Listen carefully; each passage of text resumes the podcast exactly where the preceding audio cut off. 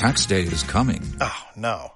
But if you sign up for Robinhood Gold's IRA with a 3% match, you can get up to $195 for the 2023 tax year. Oh, yeah. Sign up at Robinhood.com slash boost by tax day to get the biggest contribution match on the market. Subscription fees apply. Investing involves risk. 3% match requires gold for one year from first match. Must keep IRA for five years. Robinhood Financial LLC member SIPC.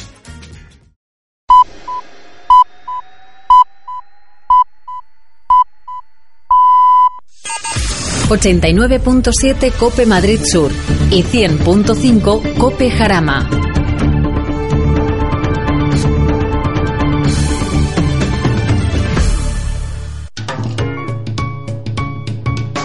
Lubricantes Total patrocina Auto FM. Lubricantes Total.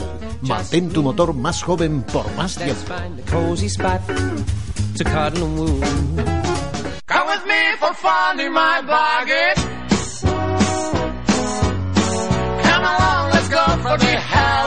Aquí comienza Auto FM.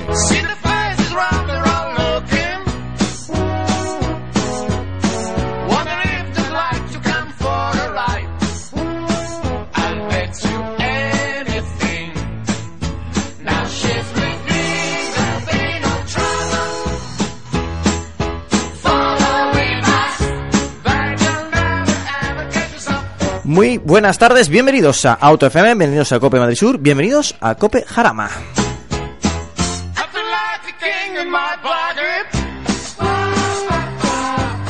Bueno, un programa más donde vamos a narrar, acercar y sobre todo, pues conocer las últimas novedades de la industria de la automoción, las últimas noticias, las, bueno, los últimos productos que van a llegar al mercado. Y yo llegando con la lengua afuera, ya sabéis que lo hacemos en riguroso directo este programa, son las 7 y 2 y ya estamos pues eh, poco a poco llegando todo el equipo, ya sabéis que los viernes es mara- maravilloso, sobre todo por el tráfico de Madrid, pero nosotros cumplimos siempre a riguroso directo aquí el 89.7 la FM y el 100.5 la FM, Cope Madrid Sur y en Cope Jarama. Bueno, esta semana quería arrancar sobre todo para conocer, bueno, pues eh, vuestra opinión, espero que lo, lo comentéis, pero um, bueno, he visto y he padecido durante esta semana eh, la manera de introducirse a la es decir, los carriles de aceleración, que para algunos la carril de aceleración es no acelerar. Es decir, tú te intentas meter e introducir en una carretera eh, comarcal o autopista y está la autopista, dejémoslo en 120 y aparece una persona delante tuya que intenta entrar a la carretera a 60, no porque no tenga espacio, no tenga porque no tenga el carril de aceleración suficiente recorrido para entrar a una velocidad ya alta y con ello no incomodar al resto de los eh, ocupantes o, usuarios de la vía y sobre todo para no hacerle frenar. No, no, no, no. A 60. No sé si es por, por economía de, de consumo, que no quieren acelerar, o porque le da miedo acelerar y, y- y- y- tiene que ser muy progresivamente, tan progresivamente que, prácticamente donde lleguen a, a- a desviarse de la carretera podrían llegar a 120, pero es que lo he padecido no una ni dos, es que lo he padecido bastantes veces esta semana. Y no, la verdad es que no lo entiendo. Eh, y, y me, y me hace y me hace recapacitar porque creo que un tirón de orejas deberíamos de, de darlo de manera virtual o por lo menos de sonora porque nos implica a todos eh, tener un accidente. Tú imagínate que vas eh, normalmente por una vía, no te da tiempo a desplazarte, estás por el carril derecho, desplazarte al siguiente carril izquierdo para que deja- dejar al resto de, los vehículos que intentan eh, introducirse en la autovía y que te encuentras de repente a un coche que va a 60 y tú vas a 120. ¿Cómo reaccionas? Pues pisando, pisando fuerte el freno. Puede bloquear, puede que la ABS no co- funcione correctamente o directamente que el coche se te vaya y que puedas provocar un accidente o que no, oye, no tengo el espacio suficiente y le doy el golpe. ¿Cuántas veces habremos visto un accidente así, un susto así y habremos maldecido al de adelante? Pero a lo mejor no tenemos que llegar a maldecir, no tenemos que pasar ese mal trago y sobre todo pues no tener ese accidente. Si nos ponemos de verdad y nos recapacitamos en que carril de aceleración, como su propio nombre indica, es para acelerar, por favor. Porque es no solamente la persona que acelera el- la que puede tener un percance, ni mucho menos, sino es que nos arrastra a todos. y creo que es el momento ya siempre persiguiendo a los que van más rápido, que van más de 120, siempre son los, los señalados y muchas veces los accidentes y creo que eso no ha habido un estudio y creo que sería bastante interesante y algunos seguro estáis recapacitando así con la cabeza. Seguramente muchos de los accidentes se provocan no por exceso de velocidad, sino por no tener la velocidad adecuada para esa vía. Que sí, que la velocidad mínima para una autovía es 60 km hora, pero si está totalmente despejada nadie va a 60 km hora. Y ir a 120 y encontrarte una persona a 60 km hora es realmente peligroso. Por favor, el carril de aceleración usarlo como debe ser. No, no pasa nada que gastéis 0,2 litros más por acelerar y aseguraros que vais a entrar bien en la, en la carretera a una velocidad adecuada, que no vais a hacer ni frenar a los restos de los usuarios y por supuesto eh, no encontrarse de repente un vehículo realmente lento simplemente por no sé, no sé si vagancia o, o- pasotismo o miedo a gastar eh, eh, combustible, no lo sé, pero es bueno acelerar en estos casos. ¿Vale? Por favor. Bueno, seguimos adelante. Yo soy Antonio Rodrigo Bacriz y para mí es un placer presentaros pues a Fernando Rivas. Bienvenido, Fernando. Recién llegadito, casi no encontrábamos sitio para aparcar, riguroso directo. Con la lengua fuera. A David Montero. Bienvenido, David. Buenas tardes. Pues ahí tenemos a David que ahora nos va a hablar de coches eléctricos. Y Luis Mazarracín. Bienvenido, Luis. Buenos días. Bueno, Bueno, buenas tardes. Buenas tardes, ya. Nos íbamos todos a- hoy corriendo para llegar a la radio y hemos llegado, que es lo más importante. Bueno, David, nos estabas diciendo cuando hemos estado preparando el programa que tú estabas probando un coche eléctrico esta semana. Qué raro, ¿no? Ah, Rarísimo. Así es. Me ha dejado Renault Prensa un Renault Zoe, el de 92 caballos, a través de su concesionario Majada Honda, re- de retail Renault. Y la verdad que me ha sorprendido bastante. Y la primera vez, simplemente al bajar la garaje a por él, porque lo dejé, me lo dieron con 90% más o menos de batería, lo llevé a casa desde Majada Honda y lo puse a cargar por la noche. Y qué sorpresa encontrarme por la mañana 317 kilómetros de autonomía. Eh, vale, eh, eso te lo dice una pantalla digital. Ahora quiero saber si esos 317 kilómetros son reales. Yo, por lo que he las pruebas de consumo que le he podido hacer eh, esta semana, diré que a 120 eh, harás unos 190, 200 kilómetros, Ajá. Reales, Y 200 reales, kilómetros reales. A exactamente. 120 en, en autopista. pero sí 300 lo podrías hacer perfectamente siendo un coche como el Zoe urbano por la carretera, o sea, perdón, por la ciudad. Esos 300 con la frenada regenerativa, pues seguramente lo, si no los eh, coges andará muy cerca de esos 300. 300 urbanos, casi seguro, y 200 en, en autopista a 120. Así es, con carga rápida a- en corriente alterna, que es la particularidad de este coche, a 22 kilovatios. Y decir que va a salir una nueva versión de, del Renault Zoe, la nueva generación, y por lo tanto, pues este coche han dejado de fabricar la versión que tenían de 43 kilovatios eh, de carga rápida. Sí, Hay una versión limited ahora de 110 caballos, sí. que la verdad que dice la gente que lo ha probado, que se nota mucho esos eh, casi 11 caballos de diferencia, porque sobre todo en, en autovía, pues es un coche que, que le hacía falta. Y con la eh, llegada del nuevo Zoe, posiblemente el año que viene, eh, eh, estandarizaremos las tomas de recarga y vendrá con ese CCS2 para cargar en todas las eh, infraestructuras que estamos creando en este país. Al final, como los móviles, todos los coches van a llegar a tener el mismo enchufe. Ostras, pues lo tendremos que ver, tendremos que estar muy de cerca. Em, es el futuro más cercano del coche eléctrico 100%. Y que bueno, pues es un vehículo también bastante asequible para ser un vehículo 100% eléctrico. Ya sabemos que siempre tiene un precio más elevado que un, coche con combustión, un coche de- con motor de combustión. Eh, exactamente qué precio ronda eh, este vehículo, el Renault Zoe. También decir que es un coche eh, urbano, es un coche, para una, una idea, es un Clio, es el Clio eh, eléctrico de Renault, un Peugeot 208, eh, un Opel Corsa, pero un 100% eléctrico, se denomina Renault Zoe, un diseño totalmente diferenciado y que su ventaja, pues, pensado, concepcionado, diseñado y fabricado para que sea 100% eléctrico. Bueno, pues el eh, la unidad que me han dejado está bastante bien porque es la básica. Normalmente la prensa no acostumbra a darte la versión básica de, Sí, sí. de las unidades, pero viene también para bien para saber qué ofrece el coche desde la base y qué, qué le puedes agregar. Y la, la versión que me dejaron, pues contaba ya con el navegador que tienen ya casi todos los coches eléctricos. Y la verdad que las pantallas digitales, pero por ejemplo, para que os hagáis una idea, el coche tenía tapacubos, eh, tenía el, el elevalunas trasero no tenía, era con, con manecillas de toda la vida. Bueno, la manivela, ¿no? La manivela. Pero para que os hagáis una idea de que eh, en un rango de precio desde 23.000 a 32 podéis poner al coche eh, ese motor de 110 caballos y ya pues un tope de gama que para mí para ser, para ser un coche urbano pues esta versión Live, que es la de básica, yo creo que es más que suficiente y aprovechar sobre todo esta hora ayuda del gobierno de 5.000 euros, pues un coche que se te puede quedar en 21.000. Bueno, ahora mismo por 21.000 euros. Exactamente. Eh, la ayuda del gobierno que nos has eh, comentado, ¿cuándo van a llegar? eh, cu- ¿Cuánto van a durar? Porque es lo, lo de siempre.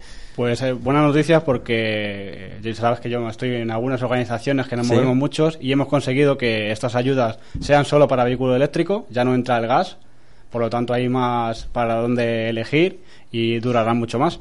Y son de 5.000 euros, eh, 5.500 euros también, depende de las condiciones, lo que sí te obligarán a chatarrar un vehículo de más de 10 años, Es decir, tú dejas un coche de 10 Así años a que tenga que tener la ITV vigente, que eso también es importante, y ese coche va a ir directamente al desguace, que quede claro. Es como el antiguo plan PIBE. Sí. Tienen que asegurar que ese coche ya no va a circular. Tienes que ser mayor de 18 años para comprar el vehículo. No, no vale la triquiñuela para pillar la ayuda. Y será eh, máximo por vehículo de 40.000 euros. O sea que, por ejemplo, un Model 3, si llega al estándar y va de 35, entraría la ayuda. Pero esos 40.000 euros están muy bien porque prácticamente o- eh, copas el gran mercado de eléctricos que hay Sí. ahora por 40.000 euros, casi todos. Y si eres familia numerosa, esa cifra aumenta a 45.000. O sea que si el coche llega hasta 45.000 euros, también tienes ayuda. Ah, pues muy bien, muy bien. ¿Y desde ya? Y desde ya. Vale, joder, buenas noticias, Fernando. Se van a llenar las calles oyendo David de, de coches eléctricos. Bueno, no sé yo bueno, si se ha dado dos cifras que bueno que ya se van acercando a lo que a lo que queremos, ¿no? Que son 300 kilómetros reales en urbano y 23.000 euros.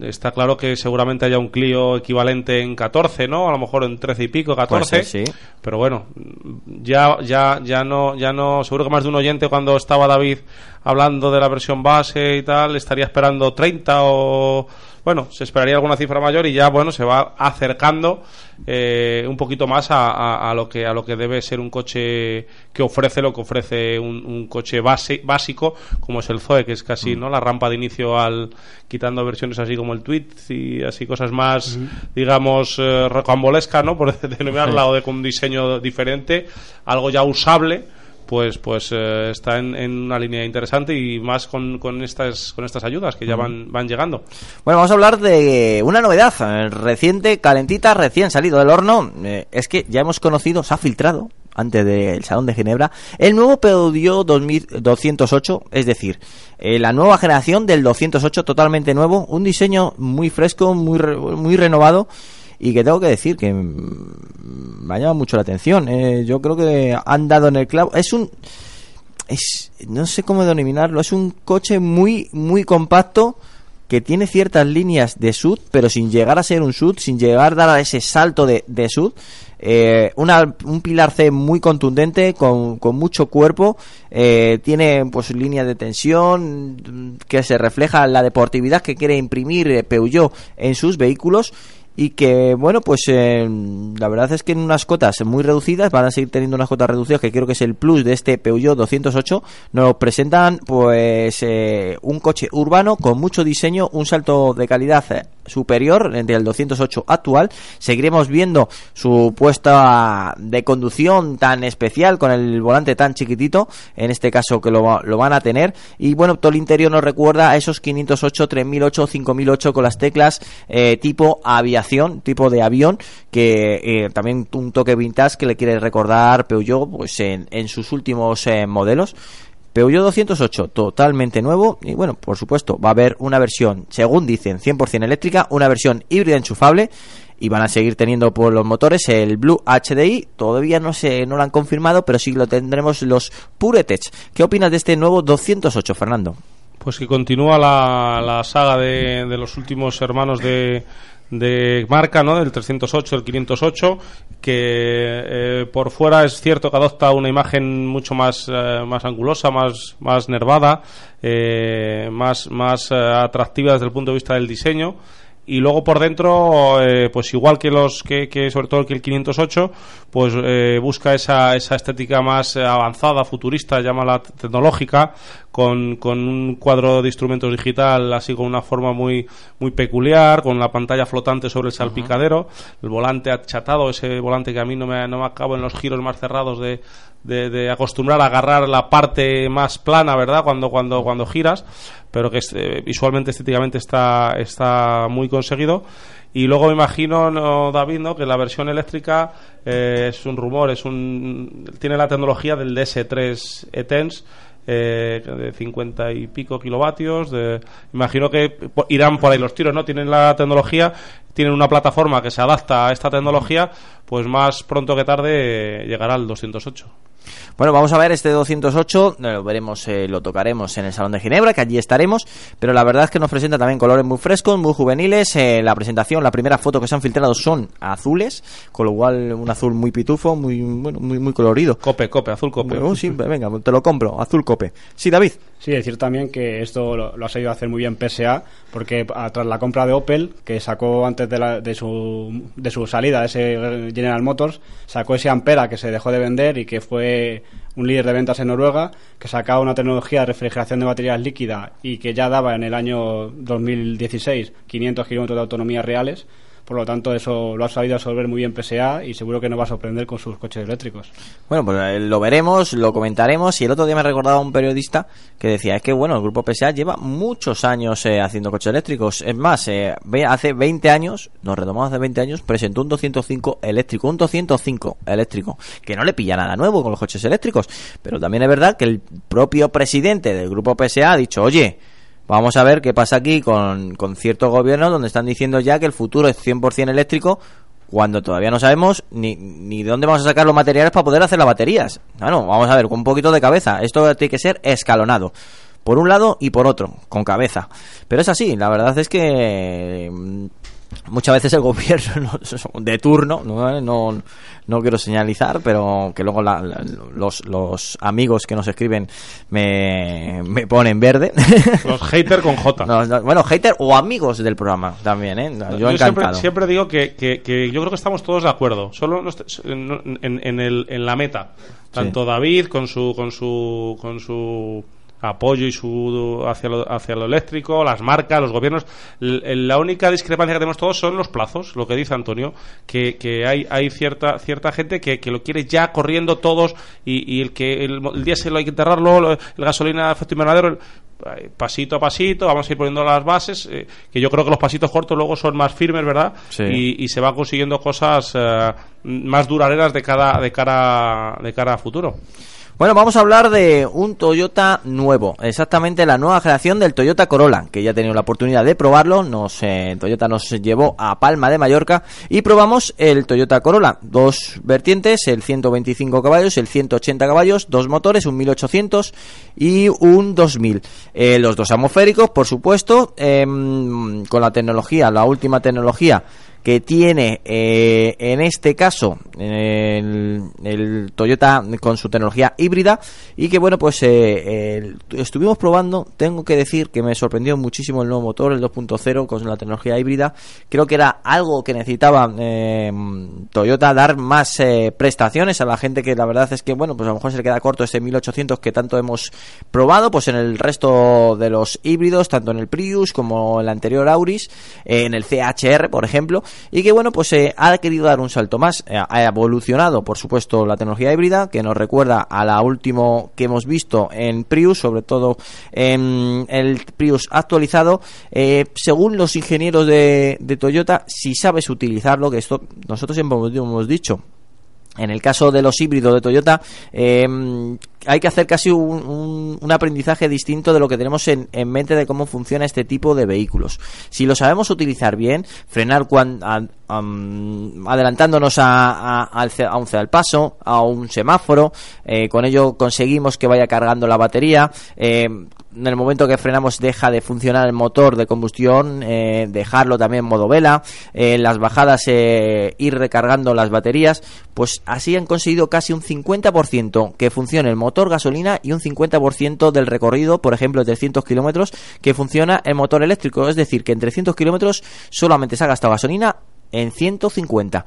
Em, la verdad es que hay que ser muy bueno, hay, que, hay que buscarlo para conseguirlo, pero la verdad es que sí que hemos, hemos notado que la evolución de esta tecnología ha ido a más, ahora es más eléctrico, pero siempre apoyado con el motor de combustión interna, es decir, que nunca vas a tener que buscar un enchufe, que eso es algo que también a los usuarios de este tipo de vehículos le, lo busca, bueno, le da todavía miedo eh, buscar el enchufe y no solamente miedo, es que no hay infraestructuras, todo hay que decirlo, y que bueno, pues en este caso, pues en el caso del Toyota Corolla, también hemos conocido tres variantes, tres versiones. Una versión hatchback, que me ha encantado, con toques eh, muy juveniles y muy deportivos. Una sedán más clásica. Y también un familiar, que en este caso también ha querido dar un toque deportivo. Y que bueno, creo que eh, puede cuadrar a más de uno, que ahora se está poniendo en moda este tipo de carrocerías, eh, para tener un maletero y, y un toque más de espacio para una familia y que no quiera saltar a un SUV, que es un vehículo más también a tener en cuenta que los SUV muchas veces nos estamos equivocando y cuando buscamos un comportamiento eh, casi eh, preferimos este tipo de compactos familiares. Eh, mucha tecnología, más eh, diseño interior también. nos ha gustado mucho los materiales, los acabados del interior. Lo que no nos ha gustado es el sistema de GPS que sigue teniendo esas, bueno, no sé, hay mejores en el mercado. Dejémoslo así. Entonces es lo único que no nos ha gustado porque varias veces nos ha hecho equivocarnos en la salida y que bueno, pues, también hay que decirlo, son las primeras unidades que llegan, doy por hecho que llegará una actualización, pero ahora mismo es el único pero que puedo decir de esta nueva generación de Toyota Corolla. Una generación que salta en calidad, eh, en, en rodadura, un comportamiento muy muy importante el que ha tenido eh, el- cuando hicimos la prueba. Sobre todo nos ha gustado, que esto también hay que reseñarlo, nos ha gustado el detalle que el eje trasero sea independiente. Recordemos que ahora el Ford Focus, hasta que no compras o no eliges una versión de 180 caballos, es eje rígido. El Seat León le pasa igual. Si no eh, eliges un motor de 180 200 caballos, no tiene eh, suspensión trasera independiente. El clase A y etcétera, etcétera. En este caso ya de serie, desde la primera versión, desde el libro de 125 caballos, te dan el eje trasero independiente. Que bueno, para un usuario normal a lo mejor no lo nota, pero te aseguramos que da mucha más seguridad, eh, te da mejor comportamiento. Y bueno, pues en el caso de que algún día quieres ir, bueno, pues de versión conducción deportiva, es un extra muy a tener en cuenta. Nueva generación de Toyota Corolla. ¿Cómo lo ves, Fernando? Para empezar, recupera la la- el nombre de Corolla. Cierto es. Es un nombre, un nombre mítico con una historia detrás eh, que luego cambió hacia la denominación Auris y vuelve a, usar esta denominación Toyota. Me gusta, eh, no lo he probado como tú, Antonio, entonces eh, visualmente me ha gustado mucho. La verdad que el cambio, has, has dicho dos adjetivos tú, deportivo y juvenil. Yo creo que es una de las de las de las líneas que está Toyota intentando eh, buscar en este tipo de coches. Lo ha- en el Yaris, en el acabado GR Sport, ah, nos hemos dado cuenta que con un híbrido de 100 caballos urbano le han sabido dar un toque deportivo de, de imagen y el, y el Corolla lo tiene. Me parece muy conseguida la carrocería sedán. No es un tipo de carrocería en estos tamaños que a mí me seduzca ni a mí ni al mercado Mm. europeo en general. Y me, me- me ha gustado, me ha gustado mucho. Y luego eh, a compañeros que habéis estado allí y escuchándos y conversaciones que hemos tenido contigo y con otros compañeros que habéis ido, eh, parece que ha mejorado algo la respuesta del cambio CVT, sigue manteniendo el CVT, que no, que no, que, que a veces no va en consonancia, ¿no? El régimen de giro con, el- con el- la velocidad, con el empuje, pero parece que está un poquito más afinado. Y he, he leído también que quizás eh, eh, la conducción no inspira demasiado eh, dinámica deportiva, que tiene una, una- una dirección asistida muy filtrada, que seguramente a lo mejor para alguien con mi perfil sea un, será- sea un pero, pero a lo mejor Hombre, para el- no para- Sí, sí, adelante. disculpa. no, digo que a lo mejor para, para otro tipo de usuario es al revés, se lo filtra mucho todo y es una, una sensación muy Lexus, ¿no? Es, eh, acercándose a, su, a sus hermanos y es una conducción muy tranquila, muy pausada. Has dado dos claves. eh, eh, tiene estética deportiva, pero no llega a ser al uso un coche deportivo. Eso también en cuenta, claro. sobre todo por la caja cambios que siguen. mm, Es que los japoneses son muy cabezones. Eh, siguen eh, apostando por la CVT, que es una caja de cambios de variador continuo, que tú aceleras y si aceleras muy fuerte se pone las revoluciones al máximo y da el par máximo y sigues adelante. ¿no? Y, y- hay gente que le llama la atención y dice, esto no cambia, no, no, no notan los cambios, sigue adelante y ya está. Eh, Eso no hay feeling para, para una conducción deportiva, sobre todo porque luego no tampoco tienes mucha retención cuando si quieres reducir de marcha. y no, no es un coche deportivo por esa por ese inconveniente de la caja de cambios. También es verdad que luego hablando con los ingenieros japoneses me dice, vale, pues consígueme tú en el mercado una caja de cambios tan fiable como esta. Eso nos comentaban cuando eh, presentaron el eh, Prius, yo creo que fue el último Prius, eh, el ingeniero que, que- con el que estuvimos, que era un japonés muy gracioso que había estudiado en Cádiz y tenía hablaba español con un acento muy muy muy, muy genuino, nos decía mm, que mm, ellos creían ser capaces de conseguir mejores resultados con esta con esta caja de cambios que están trabajando no nos lo dijo así pero nos dejó entender que ellos tienen sus trabajos con una doble embrague que tienen sus estudios que tienen sus pruebas pero que de momento creen que con la experiencia desde el año 97 con el primer Prius que estamos hablando de 22 años eh, creen que con este tipo de caja de cambios obtienen mejores resultados. Obtiene mejores resultados eh, si analizamos los consumos y que luego es realmente fiable. Entonces dicen, por eso no lo queremos cambiar. Sí, pero a lo mejor el mercado también te está pidiendo que desde opción, a lo mejor una versión deportiva con dos cajas con doble cambio o versión normal eh, eco con esta con esta caja y seguirán comprándolo la gente que quiera un, un híbrido eco y el que quiera un poquito más encima con una carrocería que ya sí que te pide oye ¿por qué no? Y, aparte que el grupo Hyundai ha demostrado que pueden tener ser un híbrido por supuesto y con el- caja de doble embrague El Ioniq en su modo Sport y con sus levas y la caja doble embrague es un coche que a mí, ya te digo que me sorprendió realmente. Pero ha sido uno de los coches que más me han impactado. Una de las cosas del. eh, cuando, cuando probé ese, ese coche no me esperaba, me esperaba un Prius, lo más parecido a un Prius dentro de la tecnología de Hyundai y en su línea. Y el coche va realmente, es realmente divertido. O sea, te permite eh, encarar un tramo de curvas con, con diversión. Pues es el pero eh, que tengo y la dirección, pues sí, la verdad es que filtra mucho y no es muy eléctrica, es muy asistida y no te da un feeling de, de conducción deportiva. Pero bueno, como el conjunto tampoco es, mm, no, es un, no es un coche de carreras, pero sí estéticamente ha, dado, ha ganado muchos enteros en esta nueva generación del Toyota Corolla. 89.7 Cope Madrid Sur y 100.5 Cope Jarama.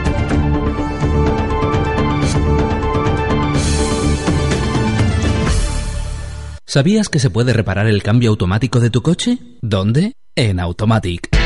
Taller especializado en reparación y venta de cambios automáticos. Automatic.es. Si tienes alguna avería o síntoma de mal funcionamiento en el cambio automático, Automatic te da la solución. Tu cambio automático en las mejores manos. Automatic.es. Expertos en cambios automáticos. Y nosotros seguimos adelante, seguimos en Cope Madrid Sur, seguimos en Cope Jarama, seguimos por supuesto en Auto FM y vamos a hablar de otra presentación que hemos estado esta semana, hemos eh, conocido el Kodiaq RS, un sub de 7 plazas, altas prestaciones, exactamente un Cuidado, eh, apuestan solamente, exclusivamente en un motor diésel, un 2.0 en biturbo eh, de 240 caballos que luego probándolo te puedo decir que funciona francamente bien. ¿eh? Eh, yo creo que la combinación actualmente, a día de hoy, perfecta para un coche con este volumen de tamaño, ¿de acuerdo? Eso lo, he dicho despacio para que me entendáis. Un SUV de grandes, de gran tamaño, siete plazas, 4x4, coche pesado, grande, que mm, que tiene que luchar mucho con el viento para avanzar. Bueno, esos SUVs que todo el mundo está ahora queriendo tener y que está de moda y que cuando se lo compran en gasolina ven que los consumos son 8, 9, incluso algunos nos me ha dicho que hace 10 de media. Pues con este motor diésel hace una media de 6,5, 7, algunos incluso 6 y tienes 240 caballos, tienes tracción total, tienes un coche realmente bien elaborado, bien hecho, un comportamiento para ser un sub bastante bueno, digo bastante un sub porque hombre, tienes un coche alto, tienes un coche pesado, tienes un coche con, con gran tamaño de neumáticos y que luego tienes que dirigir. No es un coche deportivo mm, propiamente dicho, no es un coche para entrar en circuito, pero sí es un coche para, para disfrutar al volante. Buenos acabados o asientos deportivos, una dirección que te transmite. Eh, eh, un detalle que me ha gustado mucho es el sonido. Mm, Tiene un sonido, vale, de acuerdo. Tiene un sonido e irreal. Tiene un sonido que sale por los altavoces y aparte tiene un, un altavoz exterior que imita a un coche deportivo. Y dirás, joder, eso no, no sé. Bueno, hasta que te sientas, te das una vuelta con él y dices, oye, ¿y por qué no? ¿Por qué no voy a hacer esto? Yo tengo un coche diésel que va muy bien, tengo 240 caballos debajo del pie, puedo acelerar de 0 a 120 perfectamente con la máxima seguridad y que, bueno, tiene ese sonido deportivo que, que, es agradable. Y lo por fuera también. Que esta opción no quiero, lo quito. Es lo bueno que tiene esto, que al final, como es eléctrico, tiene opción de poderlo apagar eh, y mitigar y, o activar. En este caso creo que es un, detalle in- interesante el que me da el Kodiaq RS y que no, bueno, no lo ha inventado Skoda, ya lo hemos visto en otros modelos, pero en este caso, pues creo que lo hace bastante bien y va bastante bien acompasado con el motor, porque es un motor diésel. No lo escucho de fondo, solamente escucho el sonido que ellos han programado y que, y que queda francamente bien. En este caso, ya sabéis que lleva pues caja de doble embrague, DSG, y que bueno, pues el sistema este que os he denominado, se lo han denominado sistema Dynamic South Boots, y que bueno, pues eh, creo que han dado en el clavo modos distintos eh, de conducción, donde encontraremos también eh, incluso modo horroa para salir poquito por camino de tierra, no con muchas pretensiones, y que bueno, pues eh, es un coche que también tiene mucha fuerza. Ya a lo mejor te llama la atención los 240 caballos de potencia, pero es que también tenemos un par máximo de 500 Nm, que ya es tener par, es tener fuerza, y es un coche que te va a responder en cualquier régimen de revoluciones acompañado con la caja de cambios DSG que ellos saben más o menos dónde ubicar. Es verdad que el DSG cuando lo pones en deportivo mm, estira demasiado las revoluciones, que en este caso en un diésel entrega de potencia no es interesante, pero bueno, pues el que sepamos que tenemos 500 newton metro de par debajo de nuestro pie y que bueno, se notan, ¿eh? Se notan, es un coche muy, pero que um, contundente en respuesta y que creo que alguien que está buscando en un coche, entre comillas, deportivo, vuelvo a incidir, creo que le va a, le va a gustar. En este caso, creo que es un- una, un- una buena decisión que sea solamente diésel eh, y que, bueno, pues eh, por comportamiento, por consumo y, y por prestaciones, este motor biturbo TDI eh, 2.0 de 240 caballos encaja a la perfección en un Kodiaq RS. Bueno, no he sido el único que ha probado este coche. Si no me equivoco, Fernando, tú también has tenido la posibilidad. Sí, sí, lo he tenido la posibilidad de probar, pero no quiero dejar de pa- dejar pasar una cosa, ¿eh? que la quería volver a la- al Toyota Corolla, quería decir Ah. la- que la presentación ha sido en Mallorca Sí. y nuestro jefe no nos ha traído una ensaimada.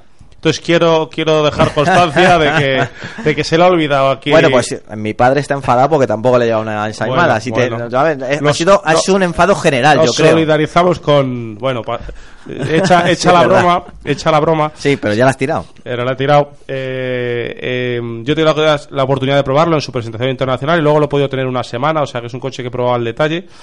Eh, no es un coche para entrar en un circuito, como bien has dicho, pero pese a ello, la gente de Skoda ha conseguido hacer un 9.29 en Nürburgring.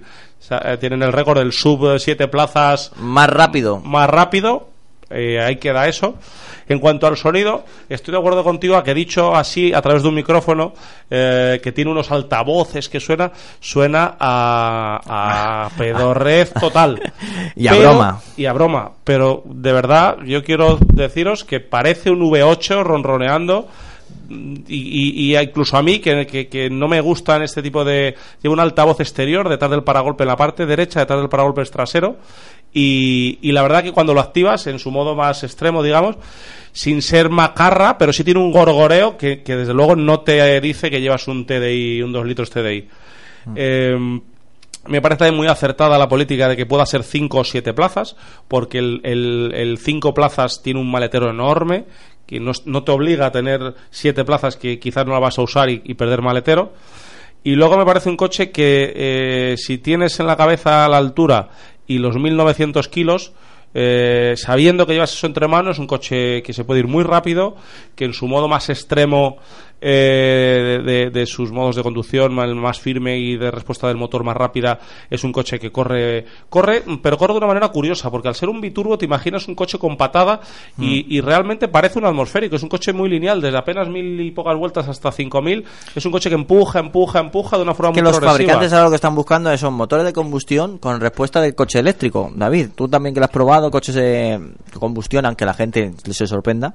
Eh, eh, los nuevos motores están buscando eso, ser muy lineales, ser una entrega mm, muy cercana a un motor eléctrico. Así es, y este he tenido la oportunidad de probar este motor en el Passat, cuando, lo- cuando fue yo creo que el primer modelo del- de la marca que lo presentó, y estoy con Fernando. eh, si te vas al Passat 190 y luego pasas a este biturbo de 240, mm, no tiene, no, no notas, la, la, la gente dirá, pues tiene que haber bastante diferencia, empatada, pues, pero al final, como dices, es muy lineal, aceleración en autovía, y no notas que tengas un biturbo bajo los pies. Notas pero- ese empuje a lo mejor de... de- Yo me acuerdo de, eh, eh, del año, do- yo no sé cuándo, no recuerdo cuándo son el, el BMW 60, el motor biturbo, el 535D, que era un biturbo de, creo que eran 280 caballos, y ese coche sí que notabas una patada salvaje de...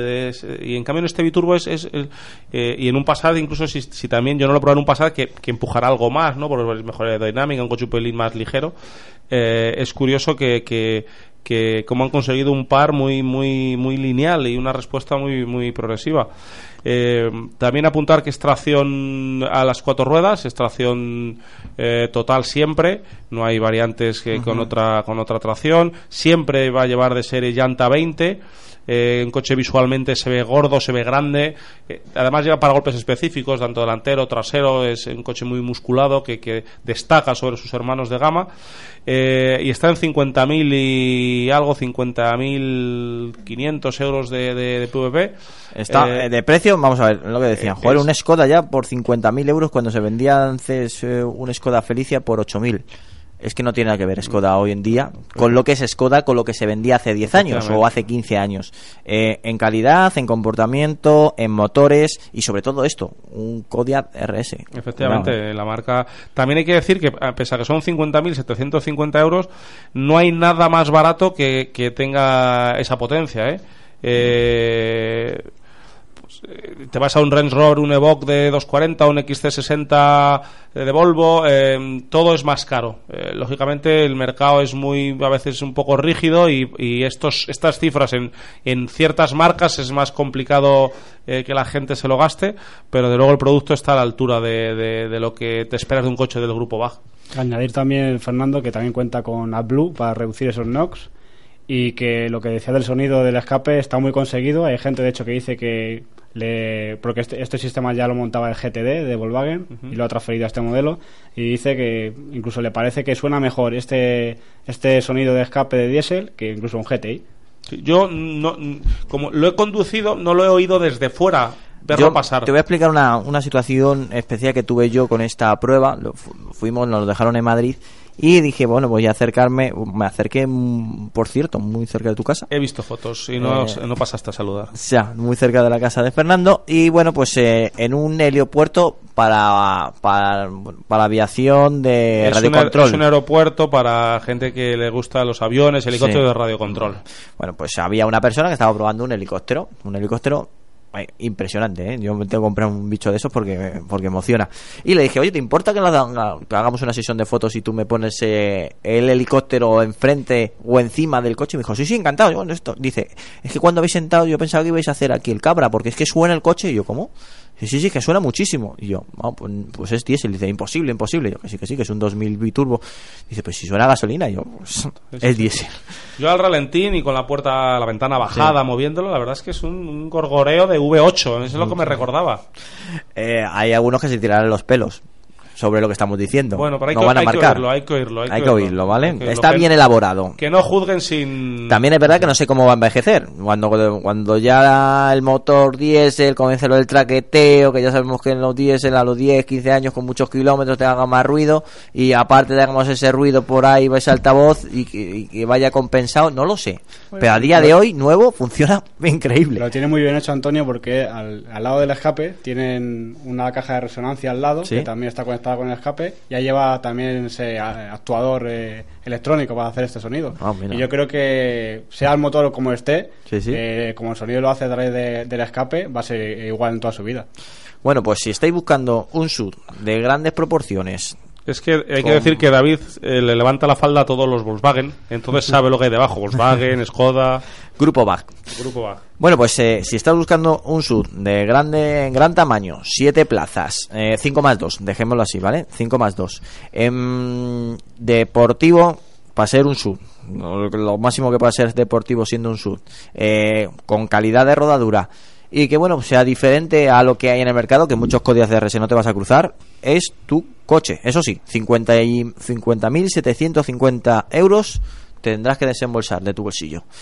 Eh, CRS, un coche muy a tener en cuenta, ¿eh? Estás en Auto FM, el programa del motor de Cope Madrid Sur y Cope Jarama. Lubricantes Total. Una formulación exclusiva a la vanguardia de la tecnología. Los lubricantes Total prolongan la vida de tu motor y mejoran su rendimiento en las condiciones más extremas. Lubricantes Total. Mantén tu motor más joven por más tiempo. 89.7 Cope Madrid Sur y 100.5 Cope Jarama.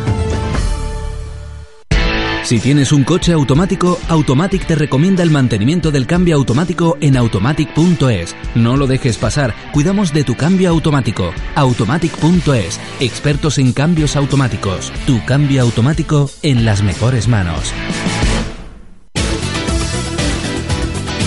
Danos tu opinión.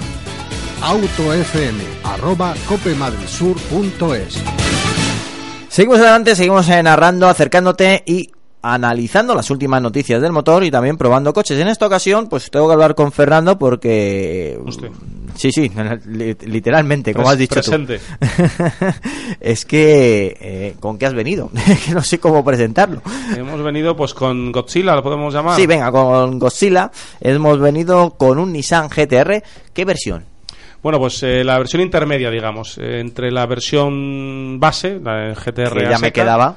Que ya firmábamos todos los de la mesa, y la versión Nismo, que es el máxima expresión.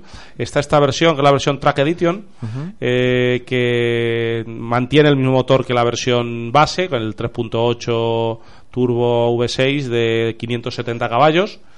Eh, pero añade, eh, aparte de añadir algo más de 30.000 euros a la factura, añade una serie de cosas que hereda del Nismo, como son eh, las llantas, eh, frenos, eh, mucho carbono, eh, un chasis algo más rígido que la versión que la versión base y una suspensión también específica blisting con un tarado específico eh, que hacen del coche pues un- una máquina que corre, que que, que traccionas, recordar que es tracción a, a las cuatro ruedas, eh, que empuja una barbaridad. Sí. Eh, luego es un coche que, que si quieres hacer una, una circulación tranquila no es un coche que te exija, es un coche que lleva la caja de cambios eh, automática de seis relaciones, ahí sí que se queda un poquito corta, es un coche que se come las marchas y, y, y- y- acostumbrado a cambios ya de 7, de 8, de 9 eh, velocidades incluso, te pide, te pide quizás... em, eh, algo más de, de- de- de- caja de cambios.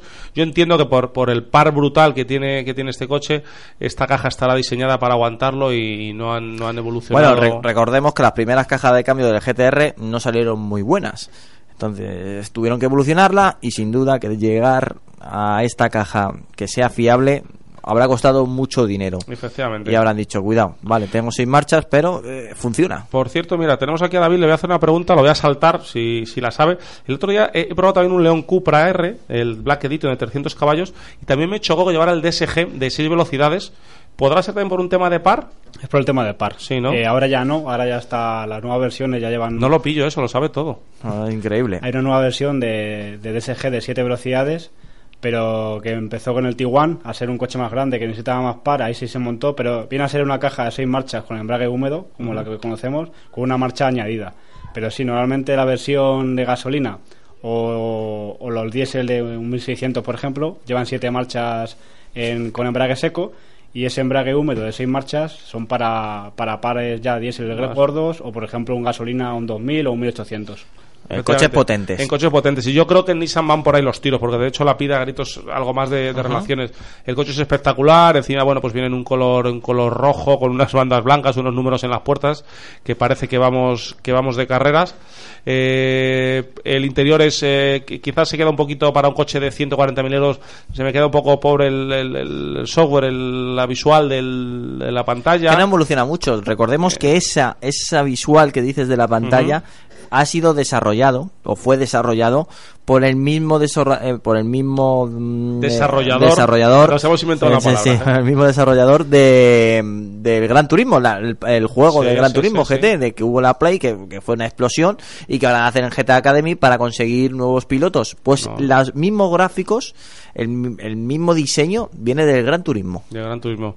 Pues a mí se me queda ya con lo que hay actualmente, con pantallas que hemos visto de, de, de- de, de nueva generación de, de diferentes marcas, se me queda un poquito anticuada. Sí, pero tampoco no tiene muchos colorines. Efectivamente, es verdad. eh, Por eso, a eso me refiero, Sí. que visualmente es un poquito pobre, aunque luego tiene información, puedes configurar eh, con una serie de ajustes en la pantalla para ver eh, velocidad, par motor, fuerzas G, temperatura de aceite, de- todo en diferentes eh, relojitos digitales chiquititos y ver Está todo a la muy vez. bien, ¿eh? Y es, y es espectacular cuando, cuando el coche está en movimiento y se la velocidad a la que sube de, de vueltas.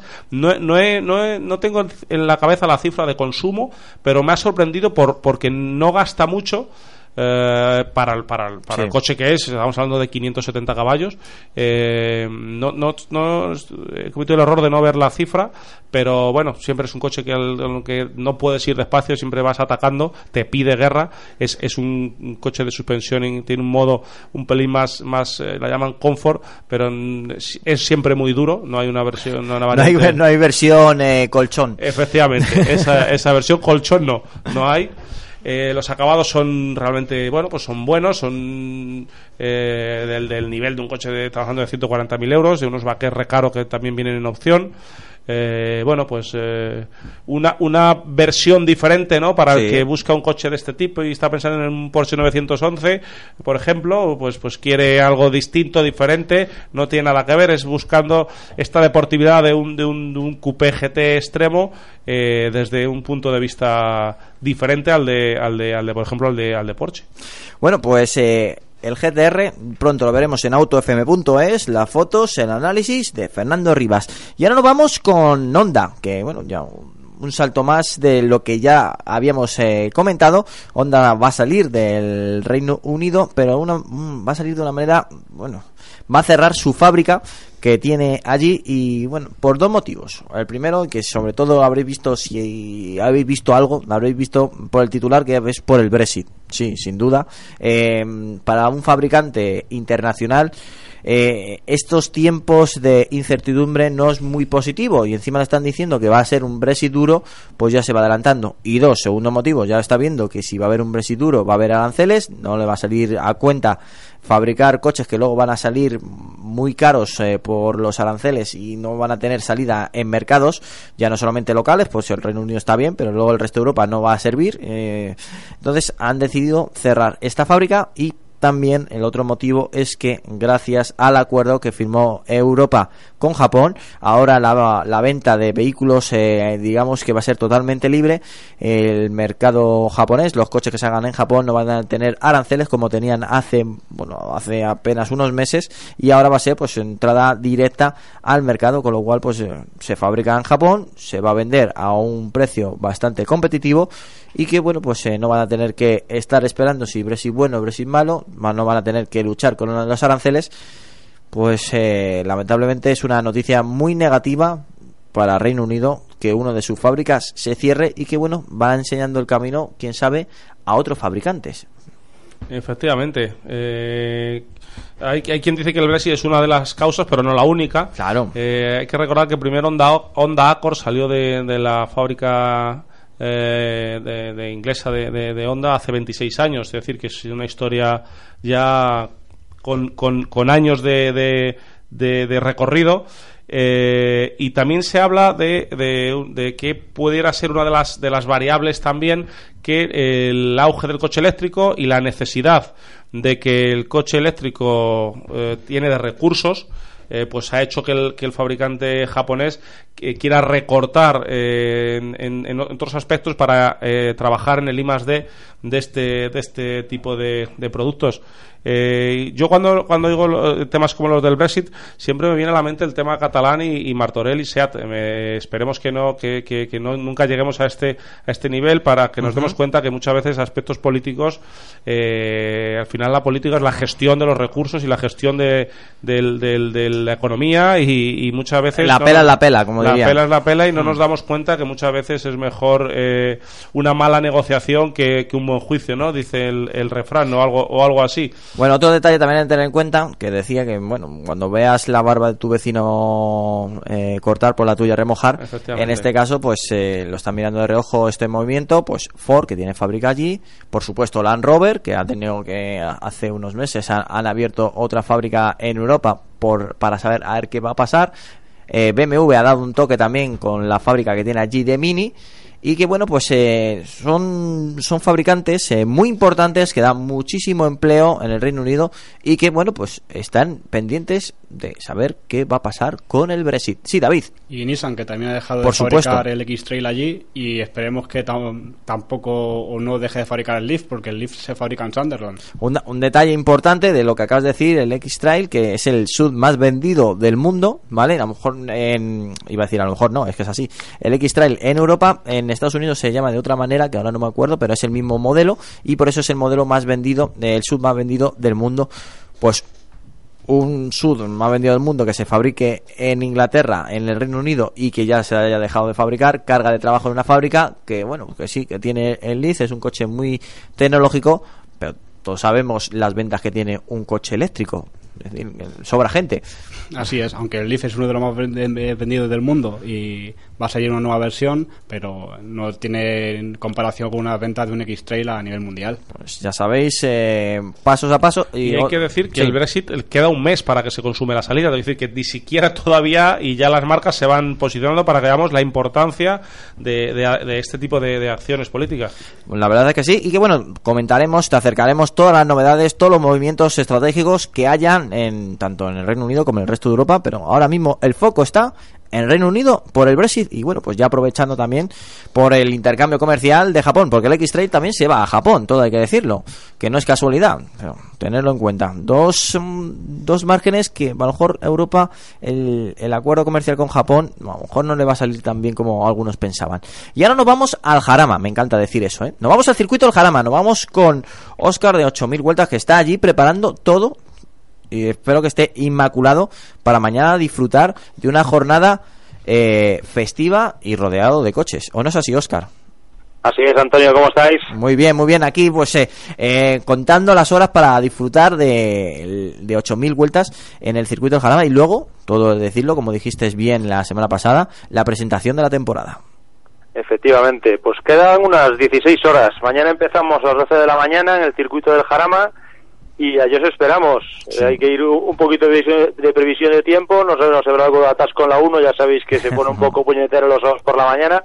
Pero bueno, os esperamos allí y tendremos a partir de las 12 concentración de deportivos y clásicos deportivos, eh, uniendo fuerzas con la gente de July Cars que llevará una buena representación.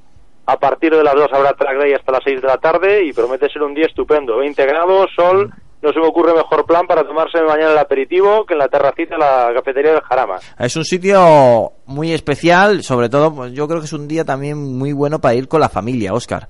Efectivamente, la verdad es que hay un montón de, de cosas que ver mañana. Para cualquier amante de los coches que quiera compartir esto con, con sus niños, seguro que es un día muy, muy especial.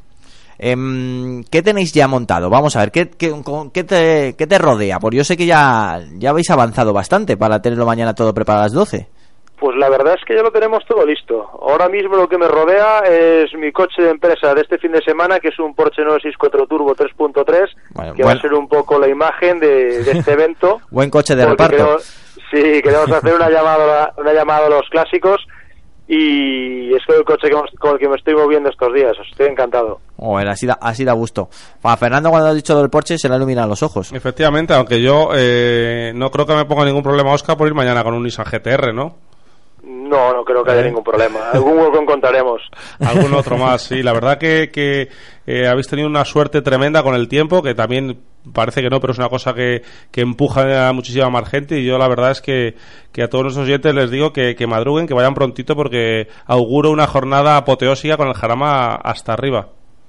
Yo creo que sí, creo que va a ser un día muy especial y que vamos a tener lleno absoluto. La verdad es que estamos esperando alrededor de 500 deportivos, más los coches que entran en pista y de público, bueno, es muy difícil estimar. El, el año pasado tuvimos un día de muchísima lluvia, aún así hubo gente, muy poca lógicamente, pero aún así hubo algún valiente que se acercó Hmm. con su canoa hasta el Jarama.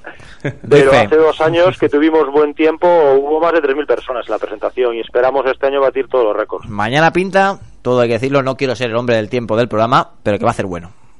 Pues sí, va a ser muy bueno. Todos los pronósticos dicen lo mismo y ya ahora ya no pueden echarse atrás. Ya han dado sol, muy buena temperatura, es un día para sacar el coche, disfrutar y, y pasar un, un día de, de circuito de Jarama que ya va apeteciendo después de- del invierno que Sí, siempre es largo.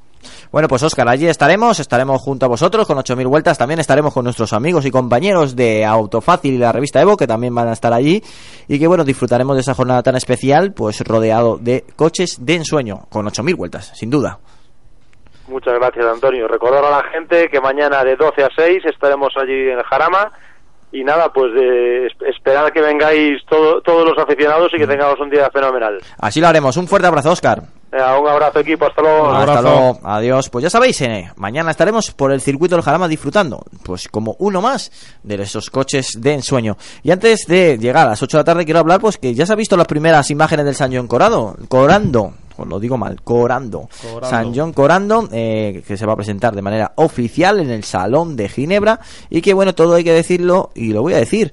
eh, su diseño eh, no es tan estrambótico como nos tiene acostumbrado San John, a excepción del. Bueno, de, de una curva que tiene encima del eje trasero. El resto del coche lo veo con muy buenos ojos.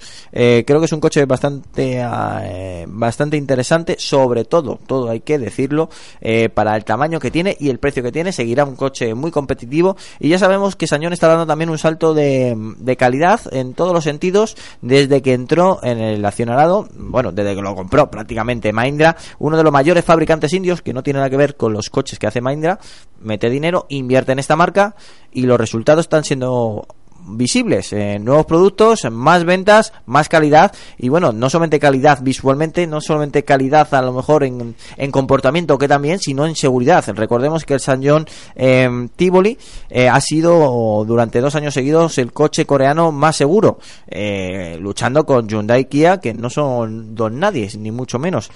Este San Corando de nueva generación llegará dentro de muy poquito, pero lo veremos primero en Ginebra, Fernando. Efectivamente, eh, un día tenemos que hacer un especial de las filtraciones pre-salones, Bueno, ¿verdad? Es ¿Eh? difícil, es difícil. que Bueno, joder. empiezan a decirnos que en Ginebra, que en Ginebra, que en Ginebra, pero siempre unos días antes conocemos a, la- a, la- a los, a, los, a las, no- las novedades, ¿verdad? Sí.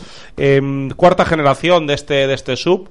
Eh, que ya no tiene nada, ya no hay, ya no hay marcas que hagan un producto low cost, la verdad. ¿eh? Hablamos de Dacia, hablamos de San John, hablamos de marcas que a lo mejor tenemos un poco identificadas o encasilladas en el, en el bajo precio. Ya os digo, Mm. Hyundai, cuando Pero esto ha dado, ha dado un salto más Ah, grande que Dacia, por ejemplo. Está, ma- está a un nivel superior a Dacia. Eh, sí, sí, no, no, por supuesto, no, no, no las quiero comparar. Sí. Quiero decir que antes teníamos eh, unas marcas eh, encasilladas para, para coche barato y ahora pues ves un, un Sañón Corando que, que a mí me recuerda mucho tanto por delante como por detrás a- al resto. No es nada, nada raro, ¿no? Que siga la, la imagen de sus, de sus, de su hermano. A mí las ópticas, eh, que esto sé que a los oyentes les gustan, esos parecidos, ya acercarlo. A mí las ópticas me recuerdan mucho al, al Tiguan. No sé cómo lo verá Sí, David. sí, sí. Sí, un poco parecido. También- Te iba a decir que también me recuerda un poco a algún morro nuevo que tenga Ford, al Sí, EcoSport, sí, por sí. ejemplo. Es muy. Está ya en, en dos caminos y, y creo que, que van por, por buen diseño eh, los últimos productos de San John. Está, está muy equilibrado. Sí, eh, luego por dentro también eh, parece que va a dar un salto de calidad con una pantalla de, de, de, 9, de 9 pulgadas para, para la instrumentación eh, y otra de, de más de 10 para la consola central, para el manejo de eh, sistemas multimedia. Eh, bueno, pues es un, un sub eh, del segmento medio con más de 500, casi 551 litros de, parece, de, de maletero. Para Eh, echar unos cuantos eh, maletas o lo que queramos. Un, un buen maletero y parece que contará y que estrenará un motor turbodiesel, ¿no? De un 1006 eh, turbodiesel de 116 caballos. Bueno, pues eh, la verdad que otro otro salto más, ¿no? En esta cuarta generación. En este caso, en esta en este vehículo sí que hacía falta una generación nueva, ¿eh? una actualización. eh, El Corando ya se había quedado anti, anticuado con el, con el resto de, de competencia De y, y- y casi que San John lo, lo pedía y por fin no lo presenta. Es un coche, pues, eh, por espacio, pues, pues va a luchar, por, por ejemplo, sin, sin ir más lejos, con, con el Tiguan, Sí, con el Ateca, Totalmente. el- con el Kodiak, para que nos situemos dónde, dónde va a estar. Seguramente los mejorará en precio Sí. y ahora habrá que ver si ese, si ese, ese precio inferior eh, nos ofrece una calidad que, Eh, que compense, respetable, que- es decir, yo por lo que pago lo estoy recibiendo. Efectivamente. Parece que también incorporará en, en la línea de, que, de lo que está haciendo San John eh, bastante tecnología en cuanto a sistemas de seguridad y de ayuda a la conducción. Eh, eh, parece que va a incorporar bastante elementos eh, como el control de crucero inteligente, la frenada de emergencia, el asistente de mantenimiento de carril o la alerta de distancia de, de seguridad. Lubricantes Total te ha ofrecido Auto FM. Lubricantes Total. Mantén tu motor más joven por más tiempo.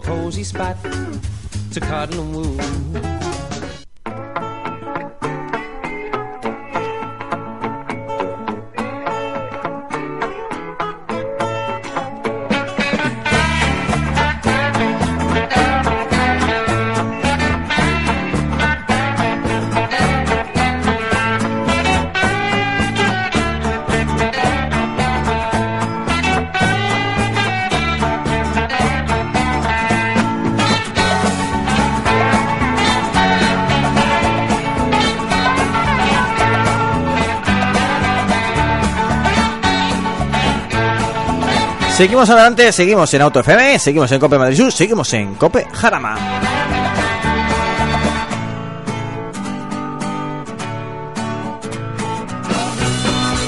Bueno, seguimos narrando, acercándote las últimas noticias del motor. Todavía nos quedan algunas y por eso, bueno, vamos a seguir disfrutando. Pues en este caso, del Cupra Formentor. Es que la verdad es que lo complican, ¿eh?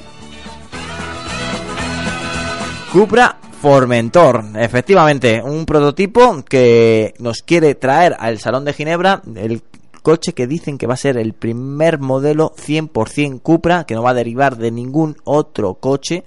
Y que bueno, pues es un prototipo híbrido enchufable con una carrocería de todo terreno que po- podría ser eh, anticipar lo que sería un modelo de serie. La han denominado Formentor y bueno, pues ya sabéis que lo veremos en el Salón de Ginebra eh, que va a dar lugar desde el 7 al 17 de marzo. Nosotros estaremos el día 5, que es el día de prensa y que bueno, pues esperemos verlo de cerca. Visualmente, hombre, pues los render, eh, ya sabéis, estos dibujos que hacen a través de eh, um, programas de diseño de ordenador, para ser más exacto, programas de ah, asistidos de diseño, pues pinta muy bien. Casi lo firmaría ahora mismo para, para tenerlo eh, y disfrutarlo. Pues este prototipo híbrido enchufable es el futuro, el que indica que será este Cupra Formentor. Fernando, ¿cómo lo ves? Ahora te... Espera, es que, claro, es que no estoy habituado a, a- a Estaba dar paso. el móvil, Claro, que no, no, no, no, no, es que no estoy habituado a, a que Juan quiera iniciar la...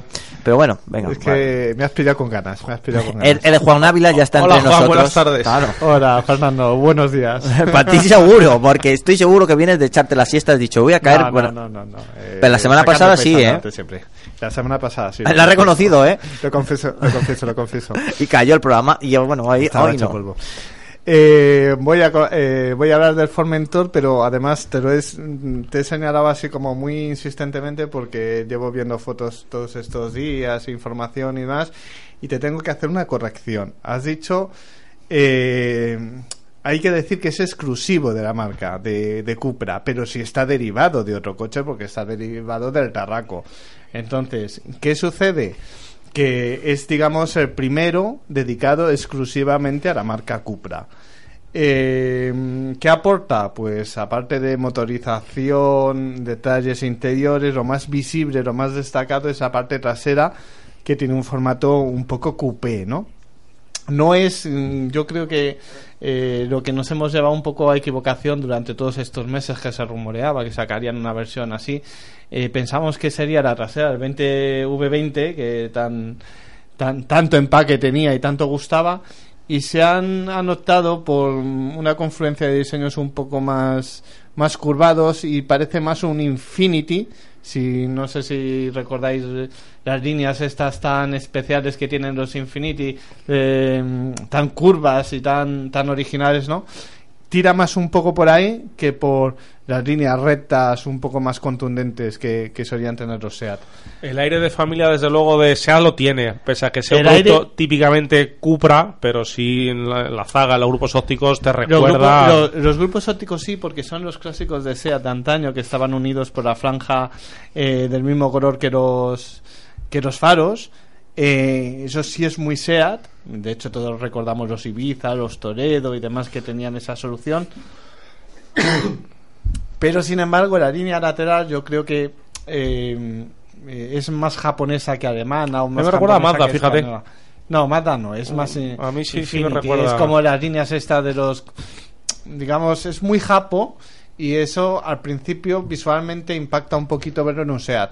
Pero sí que es cierto que, que- que- que tiene otra pinta mucho más atrevida que era que tenía el Tarraco en su parte trasera, que a mí particularmente la delantera es poderosa, pero la trasera es insulsa. Lo que resulta curioso es que el primer eh, producto de Cupra, el Cupra Teca, eh, fue, es un sub y el primer producto 100% Cupra sigue siendo un crossover. Pero ¿sabes y- por qué? y- Porque las ventas les han dicho que por ahí. Está claro que esa es la idea de, de la marca. Si eso no me es. equivoco, eh, leí el dato y creo que eran 12.000 unidades que se vendieron en todo el mundo de la del Cupra Teca y 12.000 unidades son muchas para hacer algo tan específico sobre un coche que ya que no es una versión exclusiva de la marca, sino que es una digamos una versión de un modelo ya conocido. Entonces, yo creo que han visto las cifras tan espectaculares que, que Bueno, ahora es una garantía hacer un sub, desde luego. Claro, mercado entonces han dicho, bueno, pues eh, vamos a dotar más de más dinero a la marca, vamos a sacar un modelo sobre otro modelo premium, porque di- digamos que en un sub es más fácil hacer un híbrido, porque estás dispuesto a pagar una cantidad que a lo mejor por un coche del segmento B o del C te costaría más.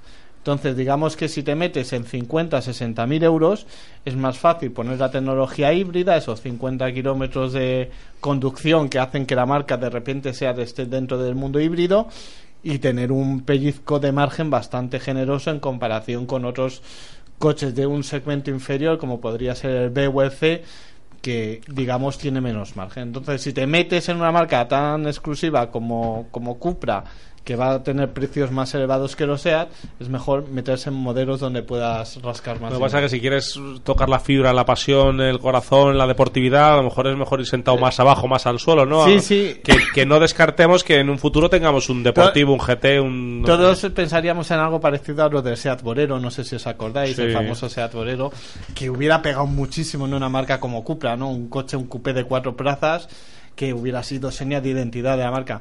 Porque Pero sí es cierto que a lo mejor hay pasión que- y rentabilidad no siempre están en la misma balanza. Tenemos Fernando ese Cupra y Racer que batió todos los récords. Efectivamente.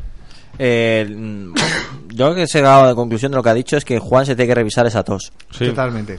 Hay que decir que estamos en invierno y viene siempre manga corta. Sí, yo no sé. Bueno, pero bueno, es bueno, que hay cosas que no. Un tipo duro, pero se, se le está no, filtrando el norte algo. de Madrid, el norte de Madrid. No, no, tiene que ser más duro de su vecindario, sin duda alguna. Pero yo sí que Pero- estoy con Fernando en lo que ha dicho que una marca que pretendes dar el carácter de deportiva eh, se el- chirría un poco el que los dos modelos que haya sacado hasta ahora sean sub, ¿no? O sea, digamos que para darle un pelín de ese matiz eh, deportivo que Sí, pero si es lo que da ahora mismo rentabilidad. Efectivamente, efectivamente, Cuidado, ¿eh? que a lo mejor el producto pasional No, no, tiene está que- muy bien, que aquí hay que vender esperar. coches.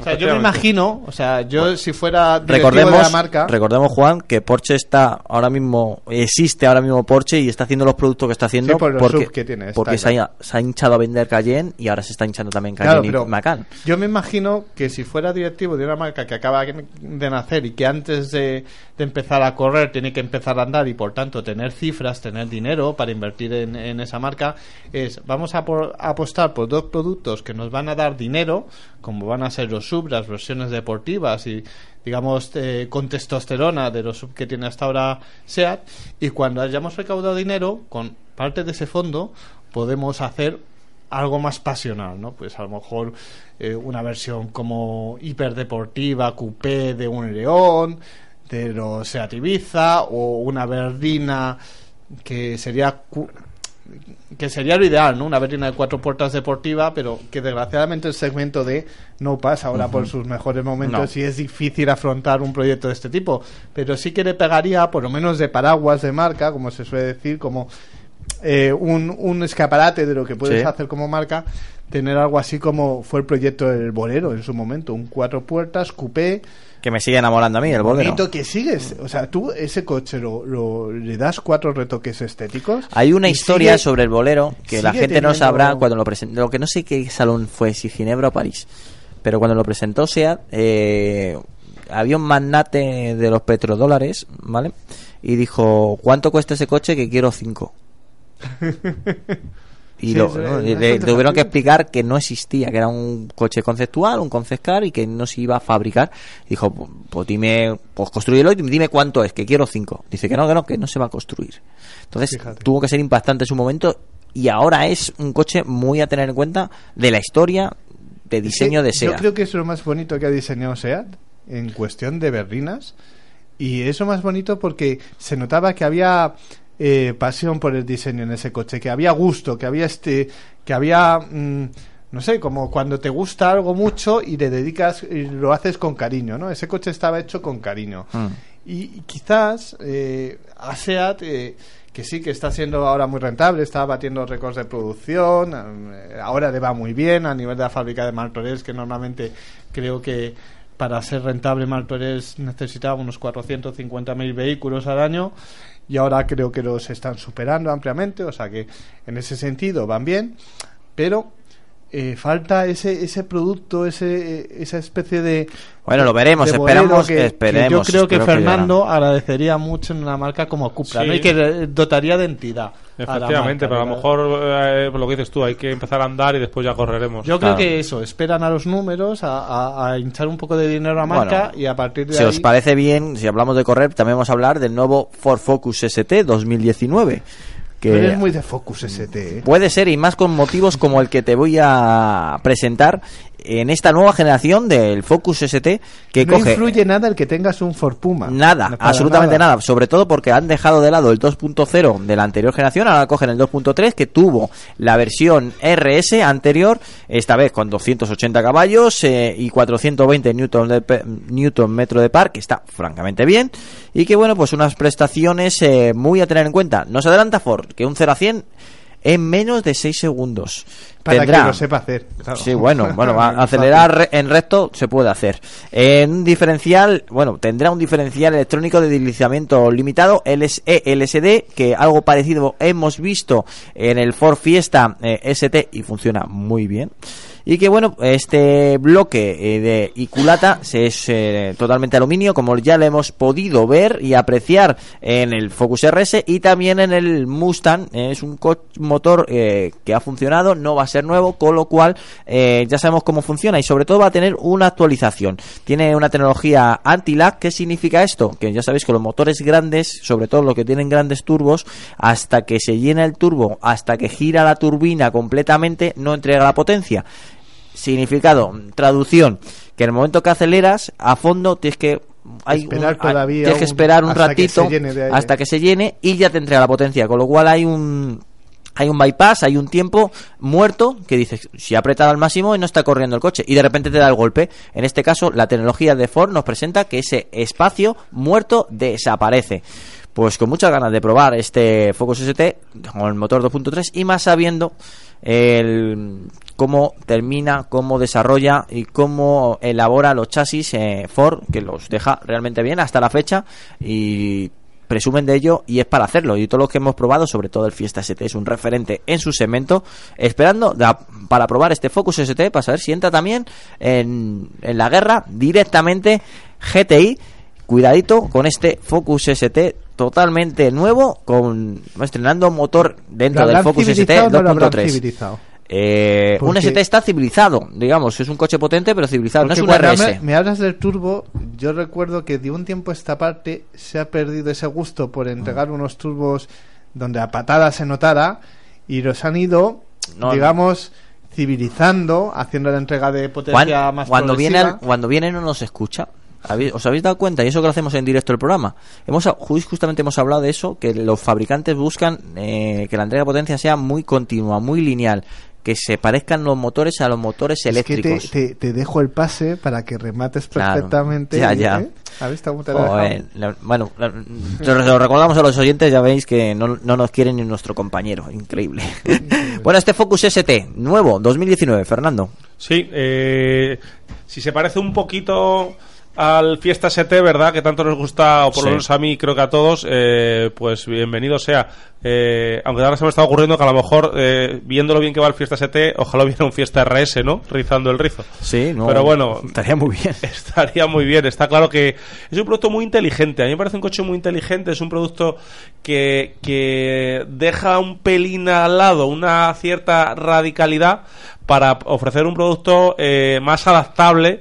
Eh, con motores suficientemente potentes para lo que hoy en día se puede usar con eh, eh, coches eh, de eh, se puede calificar de un utilitario va- válido para el día a día pero luego tienen su rabia con motores que tienen su rabia arriba este chasis también nos anuncia Ford que va a ser más rígido con lo cual seguro que tiene una, una respuesta eh, deportiva y una, y una agilidad en los cambios de apoyo interesante por dentro pues eh, solo los- he visto fotos de los asientos no de los asientos ST tiene una, una el resto es similar no al, al nuevo Con Focus sus nueva orejitas, me imagino, con ¿no? sus orejitas un semi ¿no? que se llama Mm.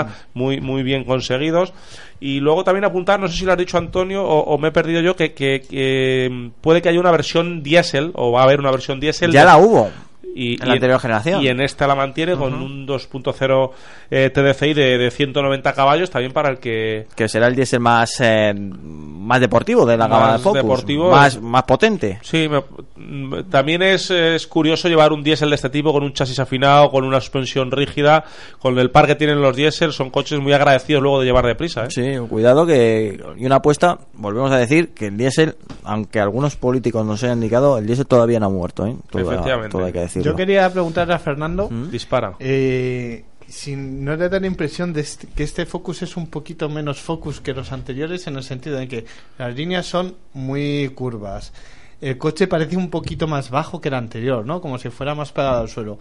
¿Tú lo has llegado a, a, a probar y ver si hay alguna diferencia He dinámica? hecho una compara- he estado presente en una comparativa, pero yo conducía un 308 eh, GT y mi compañero es el Focus ST, con lo cual, bueno, lo he visto en una jornada.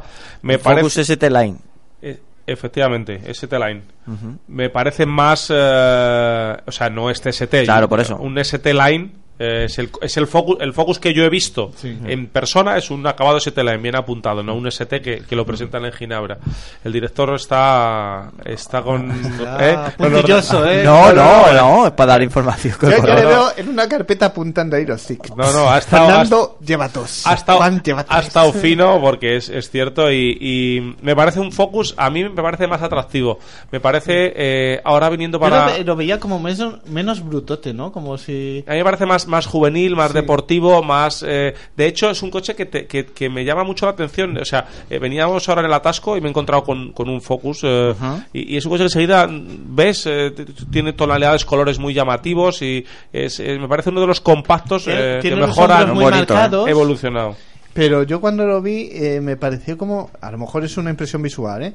Como si fuera más bajito, como más pegado al suelo que el anterior Focus. O sea, no tengo la elevado. cifra, pero puede ser que la Que el centro de gravedad- no, que el diseño Sí. haga parecer que sea un coche Más bajo. más, bajo, quería más saber si había diferencia De todas maneras, eh, digamos que este nuevo Focus eh, eh, es el que ha roto del todo con el diseño New Age que tuvo Sí. el primer Focus, ¿vale? Que a lo mejor en eso sí que te llama la atención. Sí, porque hasta desde el comienzo del origen del Focus era un coche muy anguloso, Ujú. de líneas rectas, Sí. eh, con sus curvas, pero digamos que, que no hacía de la curva y del músculo su parte más Pero más- tenía, ¿eh? Tenía más reconocible y en este pues han cambiado muy radicalmente el diseño y cuando yo lo vi en directo me dio la sensación de ser un coche como más bajito y entonces quería saber si dinámicamente eso le había cambiado Bueno, lo sabrás dentro no poco. Fernando, si no me equivoco, que tienes la prueba del Focus para el programa. Sí, eh, ahora a principios de marzo, no recuerdo la fecha. Eh, decir que es que, que ahora mismo pues es el Focus más potente hasta la llegada de la versión RS y que eh, eh, Ford Performance, el departamento de competición de la marca, también se encarga del desarrollo del ST, no solo del RS, que nadie piense que el ST es un, es un maquillaje del Focus, sino que es ya una versión deportiva con todas las consecuencias. Bueno, pues eh, hasta aquí las noticias más importantes de la semana. Para que estés atento, la verdad es que te hemos repasado. Bueno, pues eh, ha estado vi- vibrante la, la semana. y la- no todas las semanas tenemos tantas noticias, tengo que decirlo. Y ahora, pues os dejamos con Juan, que ya sabéis que tiene esa manía de hablar de la Fórmula 1. Qué cosas, ¿verdad? Ah, que sí. A ver, Juan, eh, Bueno, pues, quiero titulares. eh, Me, me pones musiquilla así, así Pero como que, vamos a ver, Juan, si es que ya no suenan así los Ya se Fórmula van 1. pareciendo, se van pareciendo. Bueno, pues nada, te pondrán música.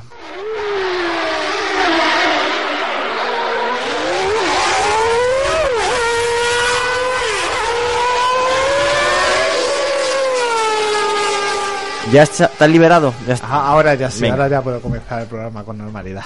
Ya tengo mi dosis de vitaminas. Eh, Qué nostálgico sí, te pones sí. cuando dices estos Sí, motores. es que cuando superas los 40, como yo, ya tienes una edad que pareces el abuelo cebolleta. Bueno, pues comentando, semana interesante porque ya hemos visto rodar a los monoplazas.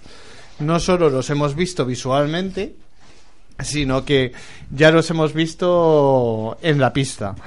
Eh, he visto durante esta semana mucha gente echarse las manos a la cabeza como pensando que de repente una revolución entera, de repente Mercedes hundida, de repente Ferrari sacando una distancia así del resto, ¿qué está pasando aquí? Mm, Vamos a asistir a una revolución, de repente los Haas arriba, los Toro Rosso parece que el motor Honda por fin no falla, esto, pues, ¿qué ha pasado aquí? O sea, ha sido un What poco... happened?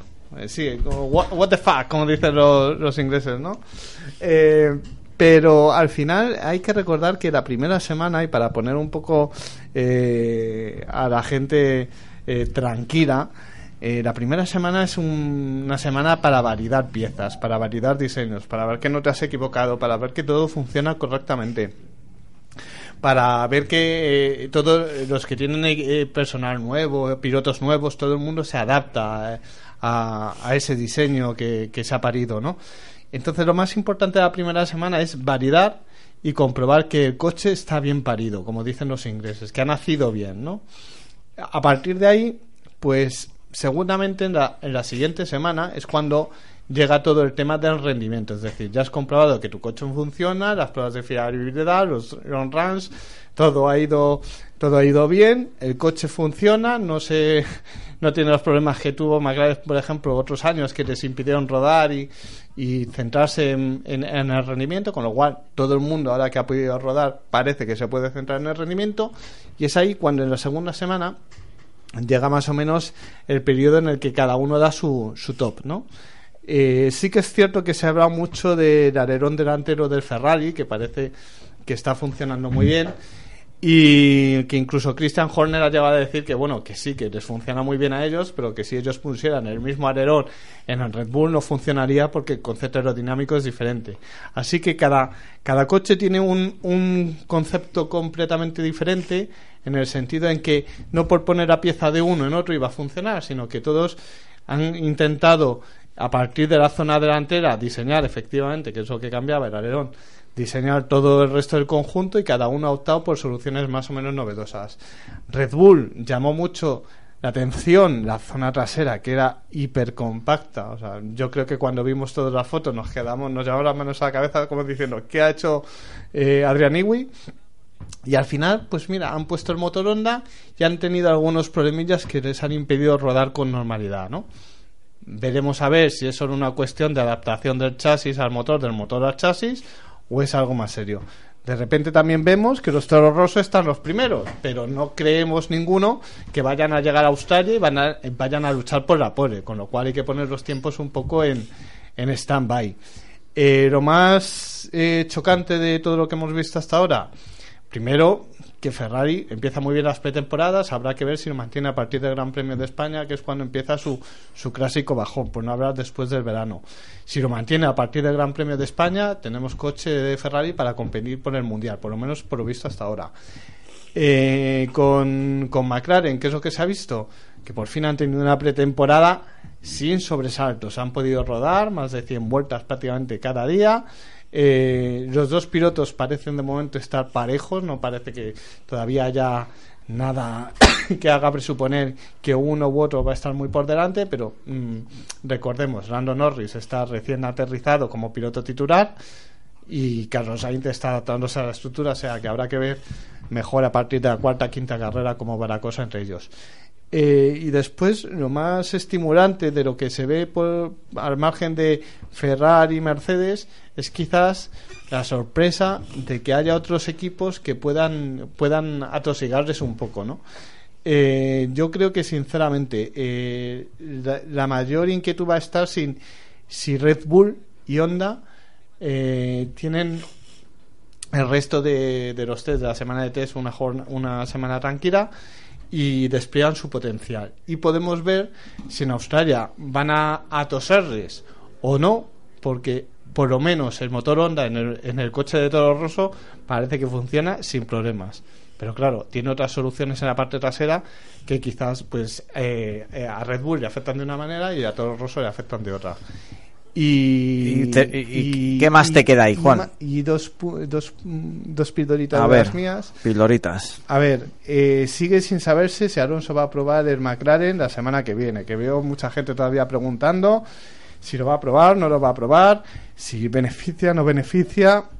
Por una parte, beneficia saber la, la opinión de un campeón del mundo sobre un chasis que, que es nuevo, entre comillas nuevo, porque siempre aprovecha, pero bueno, es muy diferente, entre comillas, del año anterior, porque han bajado las dimensiones, ya tiene menos rake, la parte de medio y la parte trasera es muy novedosa, tiene esa- esos wing, eh, winglets, como lo llaman los ingleses, esa especie de, de alas encima de los pontones que dan un aspecto bastante, bastante llamativo y, habrá que, digamos, testar para saber cuánto ha evolucionado del año pasado a este.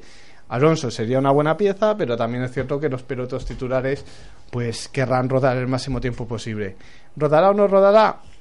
lo sabremos a lo mejor en algún filming day a lo mejor en medio de la temporada pues donde haya menos atención mediática vamos a ver lo normal es que lo probara algún día por si llegado el momento alguno de los dos pilotos fallase y tuviera que meterse en el coche como le ocurrió a Jenson Button hace un par de años en Mónaco y respecto a otro tema relacionado con McLaren han tenido un pequeño percance hoy de un incendio que se ha provocado en sus, en sus boxes cuando estaban haciendo el filming day.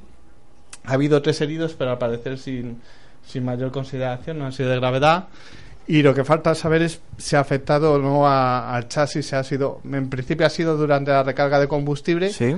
Habrá que ver si. Habrá que ver y- no, y- pero en principio, claro. pues vamos a tener que esperar un poquito. Yo creo que el lunes, cuando empiecen a desplegar todos sus coches y, y podamos verlos en funcionamiento, veremos si ese McLaren va, va bien o han tenido que recurrir a Walking para que les envíen algo. Pues muchísimas gracias, Juan. Muchísimas gracias a los oyentes. Recordarles la semana que viene, importante, segunda semana de test. Ahí sí que se verá el rendimiento porque todos los equipos quieren probar su óptimo en algún momento de, de, de estas jornadas de test. Y es entonces cuando sí se pueden hacer lecturas más interesantes.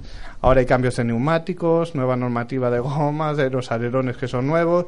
Ahora está todo un poquito revolucionado. La próxima semana es cuando tendremos que hacer la lectura para saber qué nos espera en Australia. Eh, muchísimas gracias, David. Buenas tardes a todos y feliz fin de semana. Muchísimas gracias, Fernando. Pues muchas gracias a nuestros oyentes por estar al otro lado y nos vemos en siete días. Muchísimas gracias, Luis. Y seguimos recordando nuestros podcasts en iTunes, en Evox, en Google eh, Podcast. Google Podcast, importante. Y en TuneIn. Y en TuneIn. A ver, Joder. eh, A ver, a ver, repite ese TuneIn. TuneIn, esa es la aplicación esta ya. que... Ya, la que me pasaste el otro día. y- Juan siempre viene del pasado. Sí, además Nah, en los Tesla... eh, Juan se ha quedado en la gramola. Sí, Me además- quedé en el casete. Fíjate que hace poco Juan eh, me comentaba un, un- un compañero de trabajo que se había montado en uno de los Teslas de, de la aplicación esta de, de car sharing y le había dicho que pusiera Auto FM en TuneIn. El Sí. tío navegando a través de la, de la pantalla, pues, pues nos sintonizó. No, no os conté- Me emociona. Espera, una, una anécdota que os va a emocionar A ver. muchísimo. Aprovechando esto que ha comentado. No, no cierro el programa hoy, ¿eh? No, no. Venga, vamos, rápido, A Juan. ver, Era eh, una de esas veces que me tuvieron que remolcar el coche. Sí. Porque te- era un problema con los frenos, algo así, que el embellecedor este que tiene los frenos por dentro, ese quitapolvos este, se había doblado un poquito y estaba raspando con el, ¿El ¿no? quitapolvo o guardapolvos? Guardapolvos. Eh, cuando de repente íbamos a llevar el coche al taller, eh, hablando, de repente le dije lo de la radio y dijo, Auto FM, sí, sí, os escucho yo, está muy bien el programa. Y de repente se me iluminó la cara como diciendo, ya pongo cara a uno de nuestros oyentes, qué ilusión. Y para que sepáis que al final, detrás famoso. de, detrás de los micros, hay gente con sus vidas, sus historias, que, Pero- pero- y todos escuchando el programa y hace mucha ilusión saber Hay que esa aclarar a nuestros y oyentes pues, que la función de Juan en el programa es que nosotros sepamos si los oyentes se quedan hasta el final. Por Claro. eso se incorpora a última hora. Claro, si claro, oyen a claro. Juan es que nos Y- han y escuchado para todo. confirmaros que son de carne y hueso, Y- que eso y- no y- son un número ahí y- en el podcast. Y ¿no? lógicamente porque lo bueno siempre se deja para el final. Bueno, Ahí, ahí, ahí. por eso me despido yo el último. Yo soy Antonio Rodríguez Vaquerizo y con esto ha sido un placer estar junto a vosotros. No solamente nos separan siete días y como siempre me gusta decir, abrocharos el cinturón y ser buenos.